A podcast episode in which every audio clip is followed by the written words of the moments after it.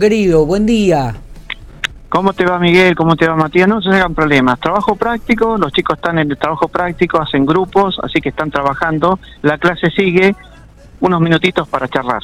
Bueno, organizado y en forma reglamentaria. Excelente, excelente. Muy bien, Bruno. De, sí, como debe ser. ¿De qué vamos a hablar? Mira, justamente voy a aprovechar esto que estábamos hablando acá en, el, grupo. Eh, vos vas por ruta, rutas nacionales, vamos a poner rutas nacionales, vas de viaje, voy de vacaciones, ahora hay mucho movimiento de vacaciones, entonces hay ciertos lugares, voy a hablar de La Pampa, pero también en otras provincias, donde eh, policías se instalan en rutas este, nacionales a controlar el tránsito, corresponde, pero ante una infracción utilizan talonarios de las municipalidades que están a la vera de la ruta nacional.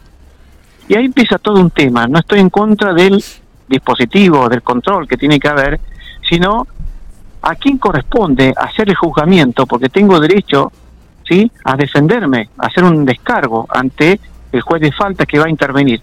Y ahí empieza este tema, porque tenemos un sistema federal en la República Argentina, las rutas nacionales corresponden al Estado Nacional, por convenio de control de tránsito se deriva también el control a las municipalidades, pero quien tiene que juzgar una infracción tiene que ser una autoridad o provincial o nacional. Para que un municipio proceda al trámite administrativo de juzgamiento, ese municipio tiene que tener convenio. Hoy en día se llama Agencia Nacional de Seguridad Vial. ¿Sí? Tiene que tener un convenio, porque esas rutas corresponde el control de tránsito a jurisdicción nacional. Y ahí encontramos con que utilizan talonarios municipales para cobrar multas. Y la pregunta, yo intenté hablar con Catriló, porque me llega mucha información de Catriló con Castec también. Si la municipalidad o el juez de faltas tiene en sus manos un convenio para poder dictar sentencias en función de infracciones cometidas en rutas nacionales. Y me encuentro que Catriló me trató no muy bien, porque uno era como una consulta normal, no le gustó la pregunta. Y a mí me entra la duda, cuando alguien se enoja es porque algo raro hay. Porque si no se enojan, me va a decir, sí señor, mire, la resolución o la disposición al convenio es el número tanto, firmado tal día, usted lo necesita, bueno, envíe una nota y nosotros se la enviamos en forma oficial. ¿Por qué te cierran las puertas de esa manera?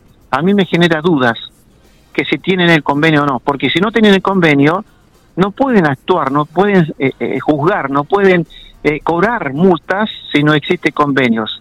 Y te estoy hablando de dos lugares. Aparece Jacinto Arauz. En su momento para el transporte fíjate vos, para el transporte, multas por el tema transporte, infracciones cometidas ahí en Realicó, yo tengo las actas, ¿eh? Actas. Los choferes de camiones tenían que pagar a una cuenta de la municipalidad de Barón. ¿Qué tiene que ver Barón con Realicó? La tengo, ¿eh? Y hablé con autoridades policiales.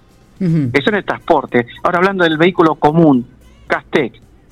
Iba por la 35 Bruno, me pidieron documentos, me saqué el cinturón para entrar a la guantera, a la gaveta, y el, policía me dijo, venía sin cinturón. No, pero me lo saqué ahora que estoy parado, sin cinturón. Pero sin cinturón, acta con el membrete de la Municipalidad de Oro Castex. Bueno, hacer descargo. La pregunta es, ¿y cómo ¿el juez de falta de Castex puede dictar sentencia de infracciones cometidas, que en este caso están mal, ¿eh? Ese es un abuso de la autoridad. Ojalá tuviéramos cámaras cuando se cometen abusos. No estoy en contra de los controles. No tienen convenio, pero cobran. Entonces esto sigue siendo un viva la pepa. Por eso la gente se enoja tanto. se enoja tanto y dice, tenés que tener técnica. Sí, pero arrégleme las rutas. Eso te está saliendo ahora en las redes sociales. Este tema de las jurisdicciones es muy importante saberlo. Muchas veces, al no saber, uno está pagando, no es que yo esté en contra de eso. No, no pero es que uno le llega, llega, sin una carta, documento algunas veces intimándote a, que pague la, multa. Pero ¿cómo hay que hacer entonces? ¿Qué te parece? Bueno, bloquearla, si vos tenés la seguridad de que está mal hecho el procedimiento, señor juez de faltas, quien suscribe, Pepito Pérez, Pablo Pérez Pereira, pobre pintor portugués, DNI, número tanto. Con respecto al acta número tanto, la verdad, tal día, tal hora, en tal lugar, solicito sea dejada sin efectos, ya que para que pueda actuar, sí necesita usted tener un convenio entre su municipalidad y la Agencia Nacional de Seguridad Vial para proceder. Está bien. Está bien. Y ahí empezamos. ¿Y, qué pasa, por ejemplo, cuando uno viaja para Córdoba, que de repente te para también allí la policía y te, te genera una multa? Digo, hay, hay que verificar si corresponde al municipio donde estás, te están parando, o si es un, un, un, un, talonario de factura de, del organismo nacional, ¿cómo es? Claro, por ejemplo, la más típica de nosotros, sí. Winca Renancó, típica, ¿sí? Sí, sí. Talonario de Winca Renancó. Señor juez de faltas, solicito que me remita el convenio entre la municipalidad o su juzgado, porque hay que atacar a la juez de falta, atacar en el buen sentido de la palabra, ¿no? Sí, sí, sí. Rebatir.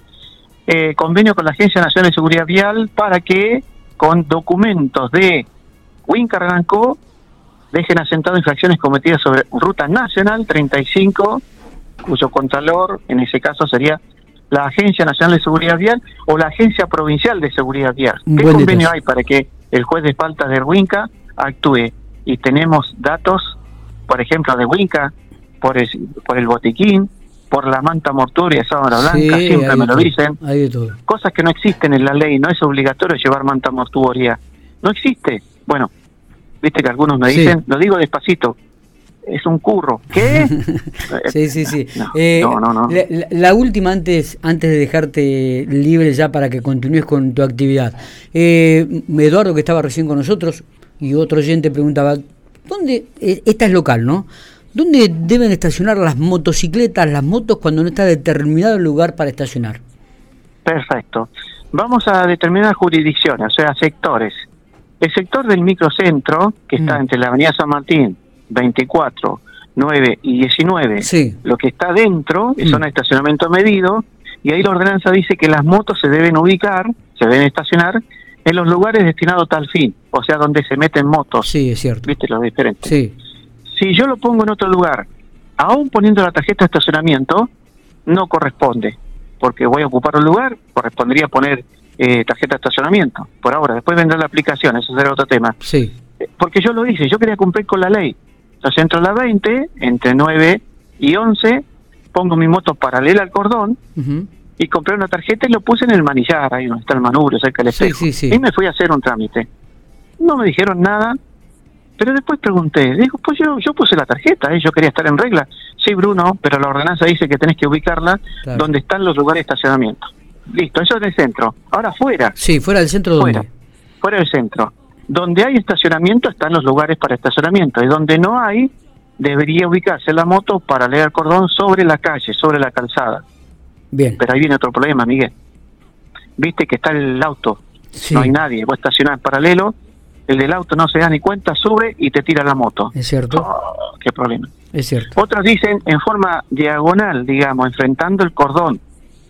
¿Sí? sí. Lo que pasa es que la ley no lo dice, dice enfrentando el cordón a 45 grados, eh, en, digamos, enfrentando o en reversa, como es en el centro, tiene que estar demarcado. Si no, es paralelo al cordón. O sea que fuera de la zona debería ser paralelo al cordón. Pero es un problemón cuando empieza este movimiento de los vehículos. Está. Bruno, gracias por estos minutos, como siempre. No, por favor. Muy educativo lo suyo. Gracias, un saludo a todos. Que tengan un buen día. Abrazo, abrazo grande. Bruno Miño, columna de seguridad vial de todas las semanas aquí en Infopico Radio.